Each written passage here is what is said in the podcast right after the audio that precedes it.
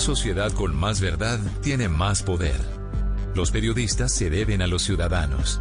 La información es de todos. Amanece en Colombia. Y aquí están los hechos más importantes. Arranca Mañanas Blue. Bienvenidos.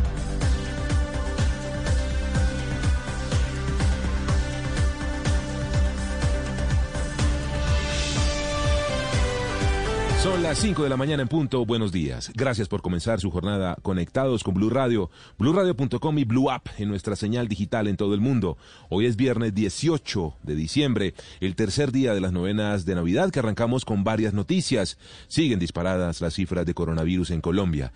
El Ministerio de Salud reportó 12.196 nuevos casos de COVID-19 en las últimas 24 horas. También 227 muertos por la enfermedad. Cifras que dan cuenta definitivamente del rebrote, el nuevo pico de la pandemia que, como pasa en Europa y en los Estados Unidos, llega justo para esta época de Navidad.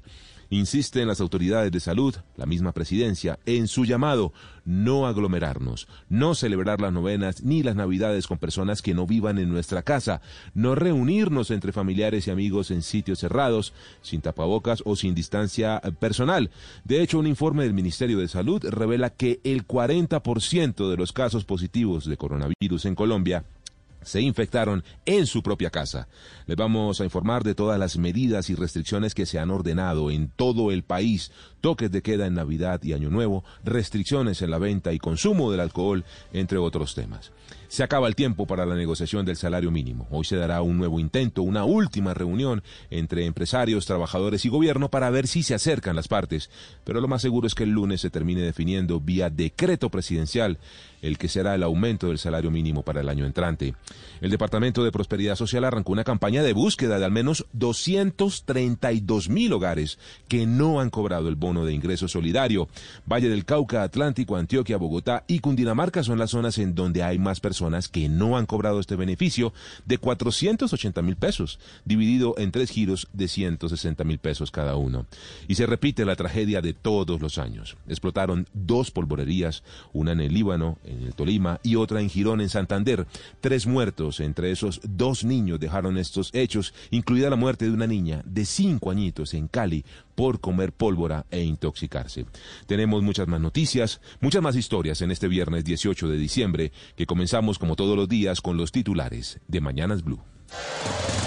Estos son los titulares de las noticias más importantes en Mañanas Blue. Después de cuatro meses, Colombia reportó en un día más de 12.000 nuevos contagios y más de 220 muertos por COVID-19. Con estas cifras, los casos activos subieron a más de 81.000, los recuperados a casi 1.344.000 y los fallecidos a 39.787. El alcalde de Medellín, Daniel Quintero, decretó toque de queda en la ciudad durante la Navidad y fin de año. La medida regirá los días 24, 25, 26 y 31 de diciembre, el primero y el 2 de enero entre la medianoche y las 6 de la mañana.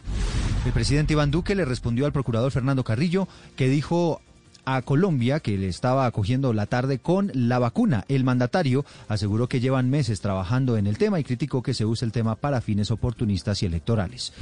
Un panel de expertos de Estados Unidos recomendó la autorización de emergencia de la vacuna contra el COVID-19 de Moderna. Así las cosas, la FDA aprueba el fármaco, 6 millones de dosis podrían ser distribuidas este fin de semana.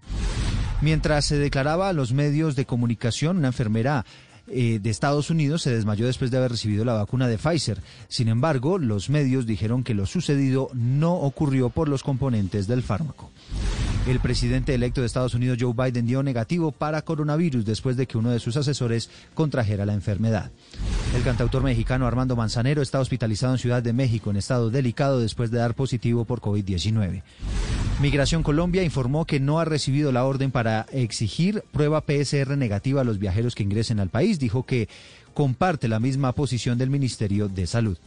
Al menos 16 heridos y un muerto por la explosión de una polvorería en el Tolima. Los lesionados están siendo trasladados a las unidades de quemados del Hospital Simón Bolívar de Bogotá. Por su parte, un hombre de 70 años murió por la explosión de una fábrica ilegal de pólvora en el corregimiento Acapulco, en el municipio de Girón, en Santander. El ministro de Hacienda Alberto Carrasquilla apoyó la propuesta de los empresarios para que el salario mínimo de 2021 aumente el 2%, es decir, unos 17.500 pesos. El gobierno nacional permitirá el paso de vehículos particulares en Navidad y fin de año en la vía de la línea. La medida se da para reactivar la economía y el turismo en el eje cafetero. Otra vez amaneció cerrada la vía entre Medellín y Bogotá por un deslizamiento en el sector del Silencio en San Luis. El Invías había habilitado el paso anoche a doble carril, pero esta madrugada cayó otro derrumbe. La Procuraduría abrió una investigación, el alcalde, al alcalde de Providencia, Gary Hooker, por sobrecostos en un contrato para el lavado de vehículos y desinfección de edificios de la alcaldía por 200 millones de pesos. Además, el Ministerio Público indagará al gobernador de San Andrés, Alan Jay, y a tres secretarios por el polémico contrato firmado para el alumbrado de Navidad. La Fiscalía capturó a dos jueces y a un fiscal en el Atlántico que habrían incurrido en actos de corrupción para favorecer a una persona en la puja por el control de la Universidad Metropolitana de Barranquilla. Omar Ambuila, exfuncionario de la DIAN en Buenaventura señalado de corrupción, fue destituido e inhabilitado por 18 años por la Agencia de Inspección General de Tributos, Rentas y Contribuciones para Fiscales.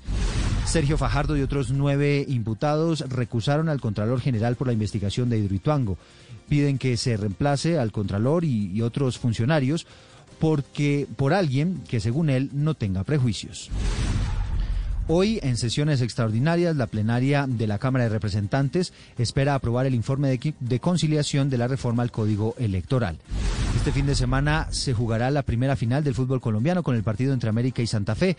El partido será en la ciudad de Cali el domingo a las 6 de la tarde.